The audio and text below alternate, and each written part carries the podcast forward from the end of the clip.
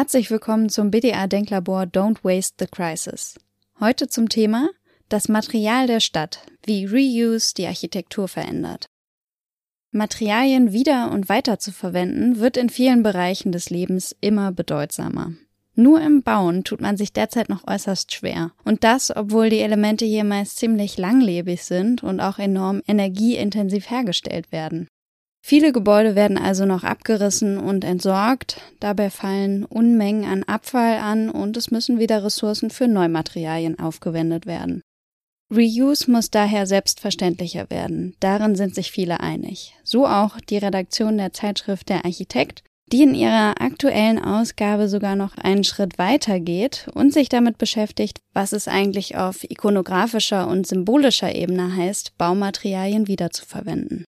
Ausgehend von dieser Ausgabe soll es heute daher um die vielfältigen Ebenen des Reuse gehen, im Gespräch mit unseren Gästen Andreas Hild und Barbara Buser. Andreas Hild ist Heftpate dieser Architektausgabe, Professor für Entwerfen, Umbau und Denkmalpflege an der TU München und führt auch in München das Büro Hild und K Architekten. Barbara Buser ist eine der Gründerinnen des Baubüro In situ in Basel. Sie hat sich mit zahlreichen Projekten und Initiativen im Bereich Umnutzung, Umbau und Zirkularität Einnahmen gemacht und hat bereits in vielen Bauten mit gebrauchten Bauteilen gearbeitet. Am Mikrofon ist Elina Potratz, Redakteurin der Zeitschrift Der Architekt. Ja, Frau Buser, Sie beschäftigen sich ja schon seit 20 Jahren mit dem Thema der Wiederverwendung oder Reuse, das ja in der Architektur lange kaum eine Rolle gespielt und erst seit wenigen Jahren wieder verstärkt in den Fokus gerät. Wie sind Sie denn persönlich dazu gekommen? Also wie hat das eigentlich angefangen? Ja, das hat mit meiner Arbeit in Afrika zu tun. Ich habe fast zehn Jahre in Afrika gearbeitet ich musste die Gebäude der Universität von Dar es Salaam in Tansania renovieren und dazu musste ich Bauteile aus China bestellen. Und diese Bauteile waren so schlecht, dass es mir richtig wehgetan hat. Und vor allem, als ich dann im Heimaturlaub gesehen habe, was bei uns weggeschmissen wird, wollte ich am liebsten alles mitnehmen und das in Afrika wieder verbauen. Hat natürlich leider nicht geklappt. Aber als ich dann zurückkam und mich wieder in der Schweiz installiert habe, habe ich die Bauteilbörse gegründet in Basel, die dann viele Nachfolger gefunden hat, unter anderem auch in Bremen, in Berlin und so weiter. Herr Hild, auch Sie beschäftigen sich ja schon seit sehr langer Zeit mit dem Thema. Sie waren 2012 auch an dem deutschen Beitrag auf der Architekturbiennale in Venedig beteiligt. Reduce, Reuse, Recycle war der Titel damals und hat sich eben unter anderem mit der Wiederverwendung von Baumaterialien beschäftigt. Was hat sich denn seitdem verändert hinsichtlich eines Bewusstseins, dass in unseren Gebäuden und Bauteilen eben auch graue Energie enthalten ist und dass es eigentlich nicht sein kann, dass man die einfach wegwirft? So wie auch Frau Buser das damals so stark wahrgenommen hat. Also ich vermute, dass es da sehr viele verschiedene Ebenen gibt und ich würde sagen, je nach Ebene hat sich da unter Umständen schon sehr viel geändert. Im Bereich des öffentlichen Bewusstseins hat sich wahrscheinlich tatsächlich noch nicht sehr viel getan seit der Zeit, was die Wiederverwendung von Bauteilen, von, von, äh, von der Problematik von grauer Energie angeht. Aber ich würde sagen, mal in der Community, wenn man die Architekten jetzt mal so ähm, oder zumindest Teile der Architektenschaft so betrachten darf, gibt es da doch ein wachsendes Interesse.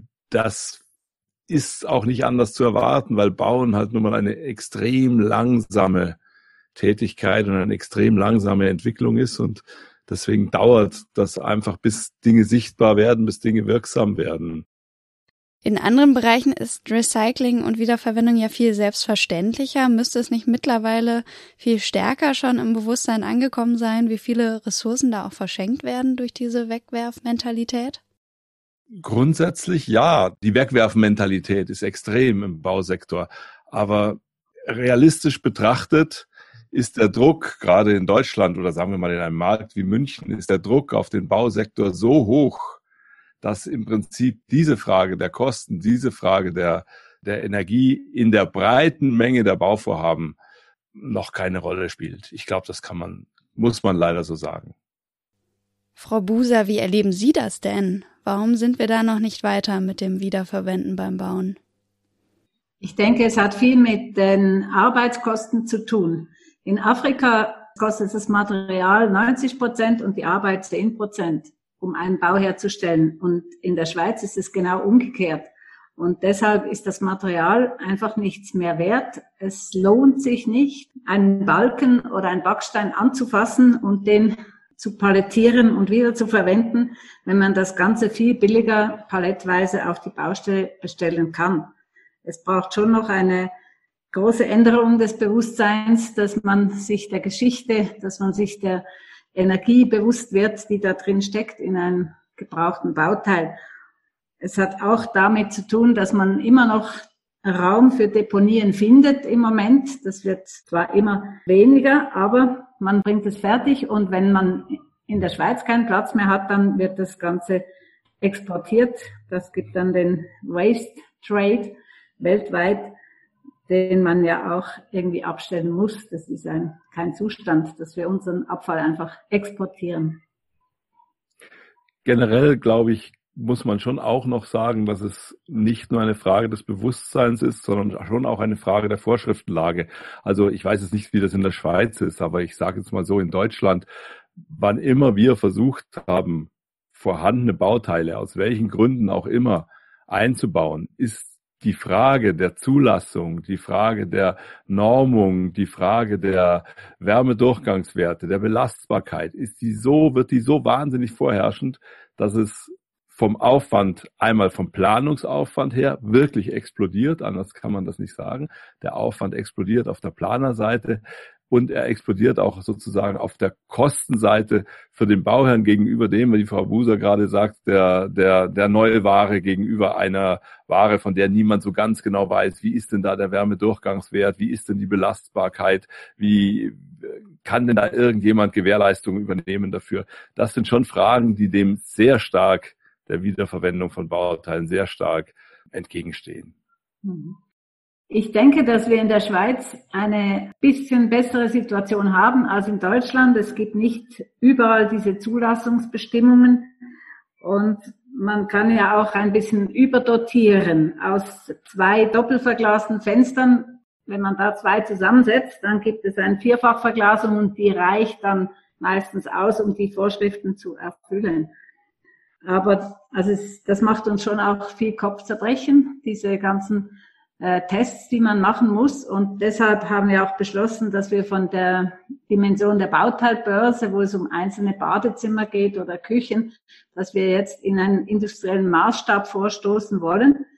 Und dabei ist natürlich die Kostenfrage immer riesig. Also wir haben jetzt ein Gebäude, das wollten wir zu 100 Prozent aus gebrauchten Materialien bauen. Aber der Limiting Factor war die Tatsache, dass der Bauherr natürlich nur das bezahlen will und sicher nicht mehr als ein Neubau kostet. Deshalb kommen wir jetzt nur auf 70 Prozent Wiederverwendung, aber das ist auch schon nicht schlecht bei einem einzelnen Gebäude. Mit der Bauteilbörse und auch dem industriellen Maßstab sind wir jetzt auch schon in der Nähe von einem anderen Begriff, nämlich dem des Urban Mining. Was heißt das denn überhaupt, eine Stadt als Mine oder als Rohstofflager zu nutzen? Wie funktioniert das, Frau Buser? Ja, das ist eigentlich ein Beruf für sich. Wir sind daran, eine, die Bauteiljäger auszubilden, die also sich in der Stadt da umsehen und schauen, was könnte man wieder verwenden. Wir haben auch schon einen Auftrag von der Stadt Zürich. Die wollen von verschiedensten Gebäuden wissen, was können wir davon wieder verwenden. Dann bedingt es natürlich, dass man das weiß, dass man die Bauteile aufnimmt, dass man die Größen kennt, die Menge und vor allem aber auch das Datum, wann sie wirklich frei werden. Weil nur wenn sie ausgebaut sind, kann man sie wieder einbauen.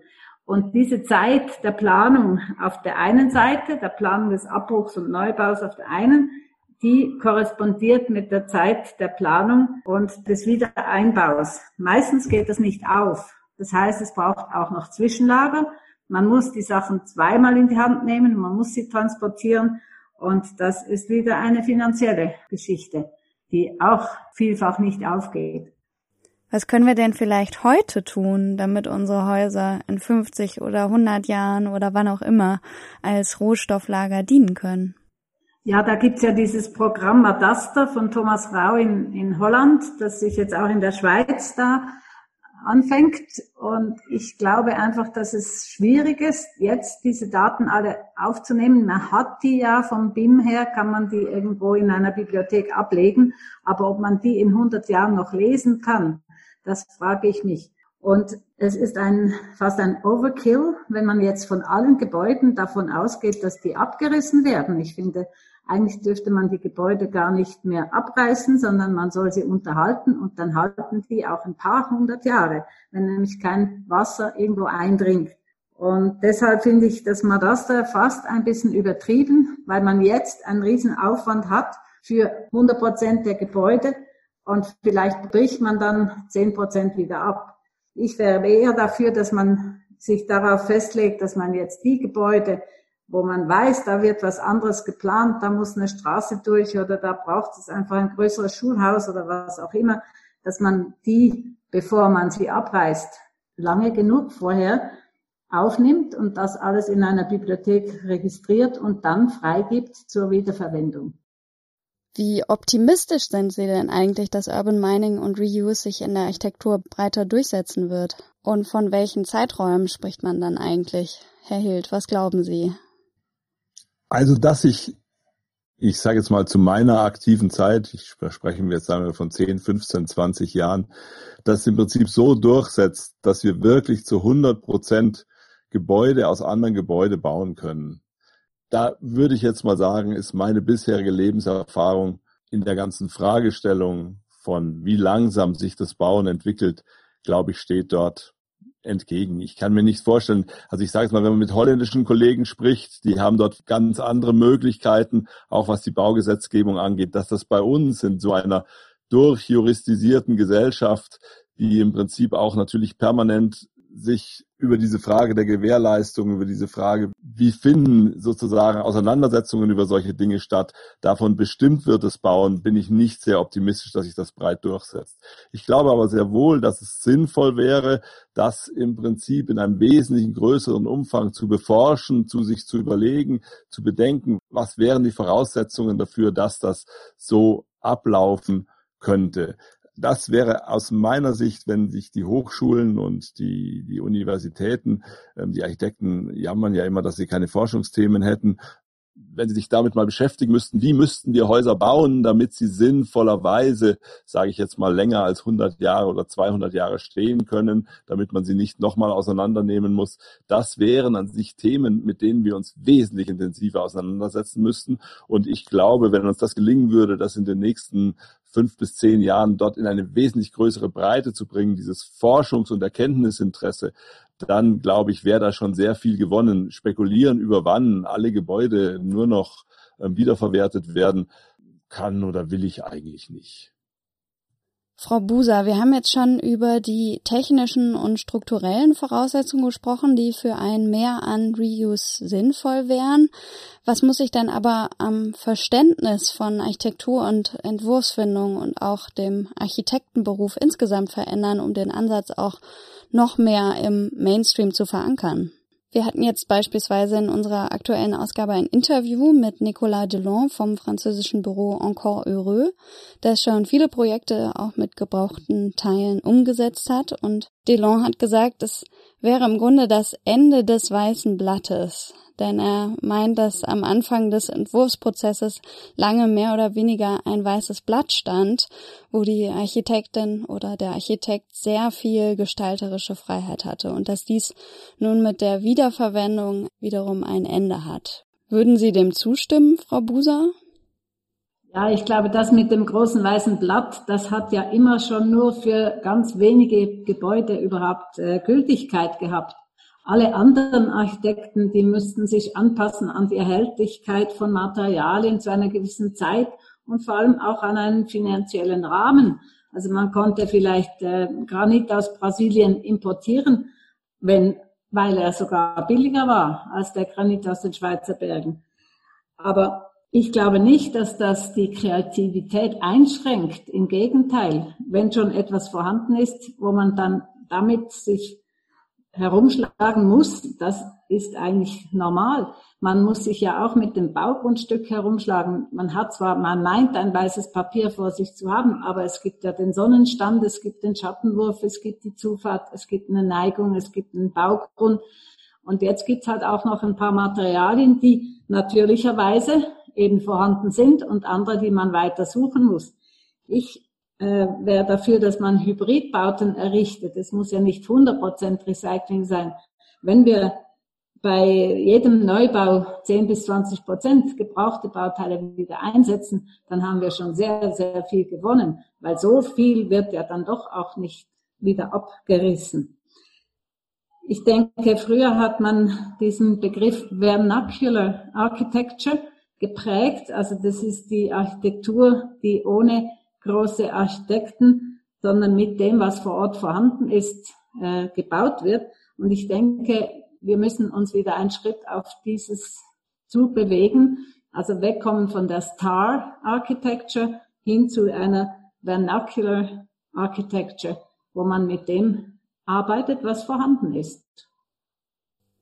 Herr Hild, Sie haben in unserer aktuellen Ausgabe auch eine eigene These formuliert nämlich dass Bauteile oder auch Bauwerke natürlich eine eigene Geschichte und auch eine Zeichenhaftigkeit mitbringen und dass aber gerade im Kontext der Nachhaltigkeit oft der materielle Aspekt im Vordergrund steht und dass eben die immateriellen Werte, die beispielsweise mit diesen Elementen verbunden sind, eher wenig berücksichtigt werden. Habe ich das richtig wiedergegeben?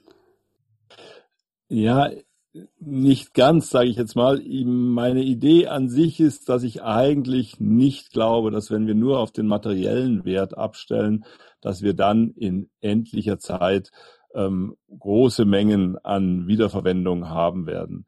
Ich glaube, dass es die Frage der, ich nenne es jetzt mal Ikonografie, die ja diesen Bauteilen auch anhaftet, zumindest eines Teils der Bauteile, vielleicht nicht allen, aber einem Teil der Bauteile, und dass die Spolie oder das Wiederverwenden von Bauteilen immer diese zwei Seiten hatte. Einmal das ähm, materielle, die Ressource, die materielle Ressourcenfrage, aber auch eben die, ich nenne das jetzt mal ikonografische Ressource. Und ich vermute oder ich würde mir, könnte mir vorstellen, dass ein Schlüssel zum Verwenden von mehr, also zum häufigeren Verwenden von vorhandenen Bauteilen schon diese Zeichenfrage sein könnte, dass ich mich eben nicht nur der Materie bediene, sondern auch dessen, was der Ausdruck oder die Atmosphäre oder die Magie eines Bauteils war und dass man die nutzen könnte, um neue andere Gebäude zu machen und gleichzeitig um sozusagen Gebäudeteile in einer Ressourcenfrage oder in einem, einem ressourcenoptimierten Zyklus wiederzuverwenden. Ja, vielleicht kann man dazu direkt auch ein Praxisbeispiel anführen. Bei Ihrem Projekt Wohnen an der Werderstraße in Nürnberg, das Sie 2016 bis 2019 realisiert haben, haben Sie die Gesimse aus dem historistischen Vorgängerbau in die Balkone oder Loggen des Neubaus integriert. Was hat es damit auf sich? Das hatte an sich, wenn man, wenn man das nüchtern betrachtet, weniger den Grund, dass man Bauteile verwenden wollte. Die Bauteile, die verwendet wurden, waren vom Vorgängerbau von vor Ort, mussten aber weggeschafft werden, wurden dann aufgeschnitten, aufbereitet etc.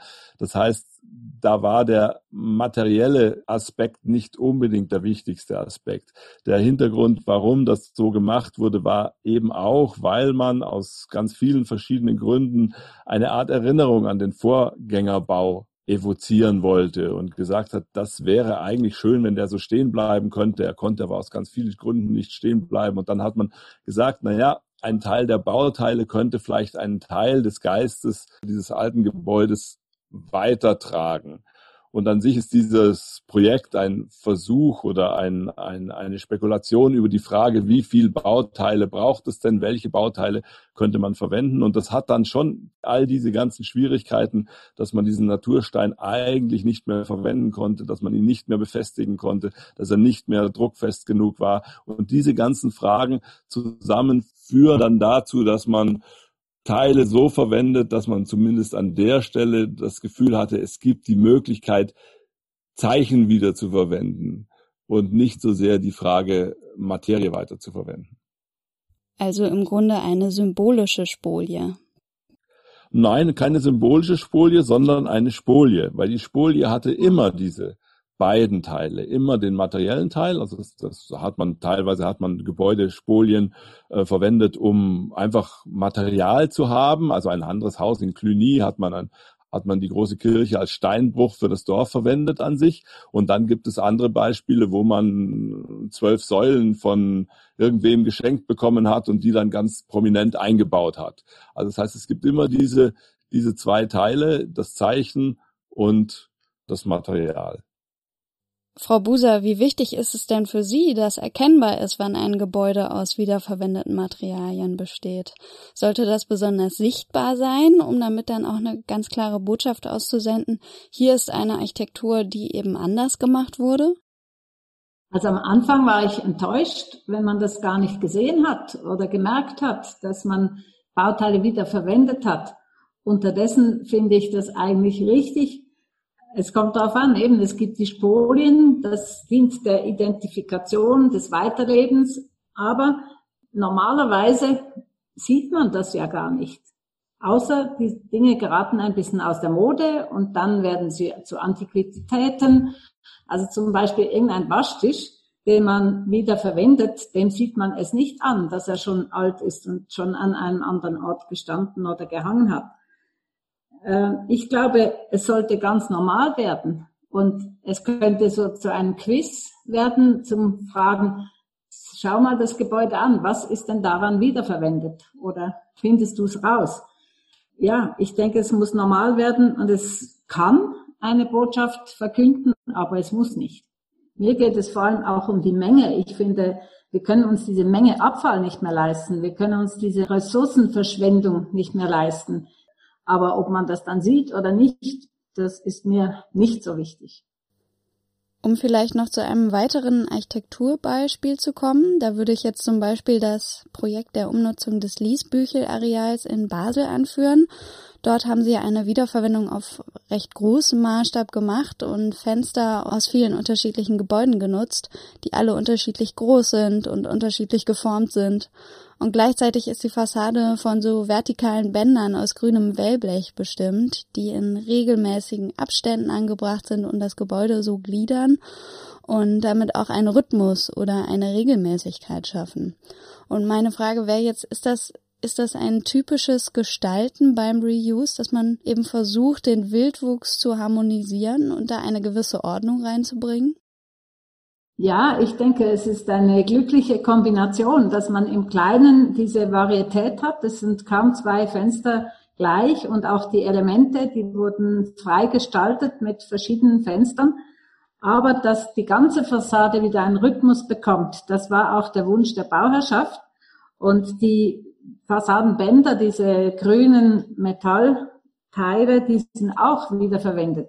Und sogar vom Ort selbst. Und äh, ich denke, das war wirklich eine, eine glückliche Fügung und auch ein toller Entwurf, dass man die beiden Sachen eben kombinieren kann.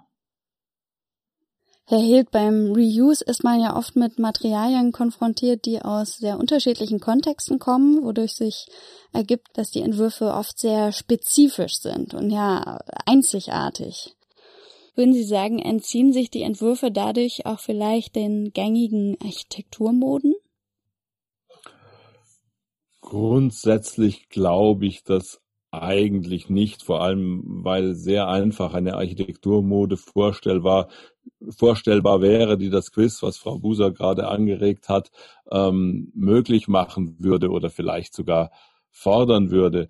Ich glaube an sich nicht, dass diese, diese Gefahr der, des Verlusts des Autors oder ähm, der Architekt wird in seiner Kreativität oder Erfindungsreichtum beschränkt, dass, weil er umbaut oder weil er jetzt Teile wiederverwendet. Ich glaube, dass das schon immer so war, dass ein Architekt aus einer, einer gegebenen Vielfalt Dinge machen musste und aus den Beschränkungen, die ihm auferlegt wurden, die ausgewählt hat, die er mit seinen Mitteln am besten lösen kann. Und von daher sehe ich weder den Architekten als kreative Figur in Gefahr, weil er umbaut oder Materialien weiterverwendet, noch sehe ich eine Gefahr für die Architektur im Sinne von, dass dann man nicht mehr bestimmte Ausdrücke nicht mehr schaffen könnte. Ich glaube, das ist eine, eine Sorge, die man an vielen Umbruchstellen der Architekturgeschichte hatte, die sich aber eigentlich noch nie bewahrheitet hat. Ich hätte das jetzt auch weniger als Sorge aufgefasst, sondern eher fast als Potenzial, dass dabei Formensprachen entstehen, die auf anderem Wege gar nicht zustande gekommen wären.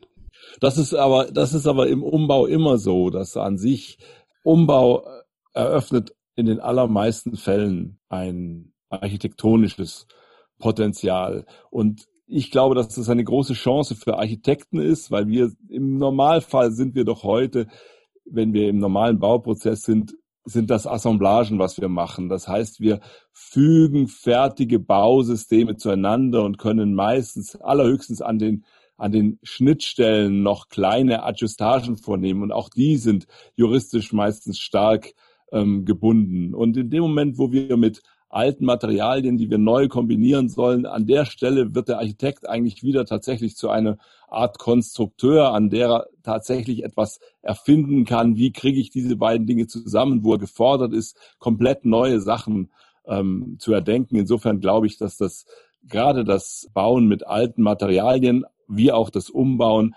eigentlich das, was Architektur ursprünglich ist, das Konstruieren, Zusammenfügen von Dingen zu Räumen, dass das etwas ist, was durch andere Materialien, durch Umbau wesentlich stärker gefördert wird als das, was wir heute im normalen Neubau vorfinden.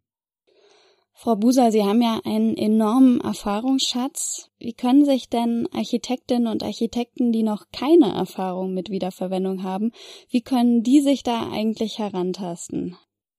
Ja, ich würde vor allem sagen, probieren geht über studieren. Und man soll nicht von Anfang an alles wiederverwenden wollen. Da haben wir uns ein ziemliches Ei gelegt mit diesem Gebäude. Da sind wir also auch an unsere Grenzen gestoßen. Aber man soll sich einfach leiten lassen von der Fantasie und von der Gelegenheit und das einfach mal probieren. Wir haben jetzt vor zwei Tagen eine neue zusätzliche Firma gegründet, die nennt sich Zirkular. Und wir wollen eben Architekten darin unterstützen bei der Wiederverwendung, indem wir Bauteile jagen gehen, sammeln, aufbereiten und in einer Bibliothek dann eben den entwerfenden Architekten zur Verfügung stellen. Wir wissen, dass Architekten sich nicht so gerne von Architekten beraten lassen und haben deshalb diese Firma ausgegründet und wir sehen uns als Fach Planer an. Ich hoffe, dass das Schule macht und dass wir in ein paar Jahren die Ausbildung zum Bauteiljäger und Bauteiljägerin formalisieren können. Ja, zum Abschluss habe ich dann noch eine Frage an Sie beide. Und zwar würde ich gerne wissen, ob es ein wiederverwendetes Bauteil gibt, an das Sie sich besonders gut erinnern können, weil es eine Besonderheit hatte oder eine interessante Geschichte. Ja, soll ich gerade anfangen? Das Bauteil, was mir am meisten äh, gefällt, ist ein ganzer Pavillon. Der war damals 1958 an der Schweizerischen Ausstellung zur Frauenarbeit gebaut worden, ist dann für etwa 60 Jahre verschwunden, als äh, Demonstrationsküche gebraucht worden und Aufenthaltsraum und durch eine Abbruch Bewilligung kam das aus, dass der jetzt definitiv abgebrochen und entsorgt werden sollte. Und wir konnten den in der letzten Minute dank Corona retten, weil dann alle ein bisschen mehr Zeit hatten und wir haben diesen ganzen Pavillon abgebaut, aufgenommen und jetzt suchen wir einen Ort, wo wir den wieder aus, aufstellen können. Also nicht nur ein Bauteil, sondern ein ganzes Bausystem. Herr Hild, was ist es bei Ihnen? Ich, ich sage jetzt mal, ich habe jetzt da kein echtes Bauteil, wo ich sagen würde, das ähm, ist das, woran ich mich da besonders gut erinnere. Aber man erlebt oft immer wieder oder man immer wieder, wenn man mit sich mit alten Gebäuden, denkmalgeschützten Gebäuden beschäftigt, kommt man und sieht plötzlich ein Fenster, das nicht dazu passt und wo man dann sieht, okay, hey, das ist aber schon älter, das hat schon zu einem anderen Haus gehört und das Wiederverwenden oder Einbauen solcher Bauteile finde ich immer eine besonders interessante Maßnahme, weil es sozusagen mit diesen Bauteilen immer ein Stück von der Geschichte der alten Bauteile oder des alten Gebäudes transportiert wird und dann so ein einzelnes Bauteil plötzlich einen völlig neuen Klang oder eine völlig neue Atmosphäre in das gesamte Gebäude bringen kann. Und das finde ich tatsächlich immer wieder spannend und aufregend, wie einzelne Objekte in einem viel größeren Zusammenhang in der Lage sind, Aufmerksamkeit auf sich zu ziehen oder eben eine Geschichte weiterzuerzählen. Ja, danke für diese Art von Schlusswort. Wir sind nun auch am Ende der Folge angelangt. Ich danke Ihnen für Ihre Einblicke in dieses Thema, das ja eigentlich viel mehr Aufmerksamkeit in der Architekturwelt verdient, weil ja mittlerweile klar ist, dass sich irgendwas an unserer materiellen Kultur verändern muss. Also von daher ganz herzlichen Dank. Vielen Dank. Dankeschön. Dankeschön. Ja. Geschehen. Das war Folge 7 unseres BDA Denklabors Don't Waste the Crisis. Wer mehr lesen möchte zu dem Thema, findet einige Beiträge auf der Website der Zeitschrift www.derarchitektbda.de. Bis zum nächsten Mal.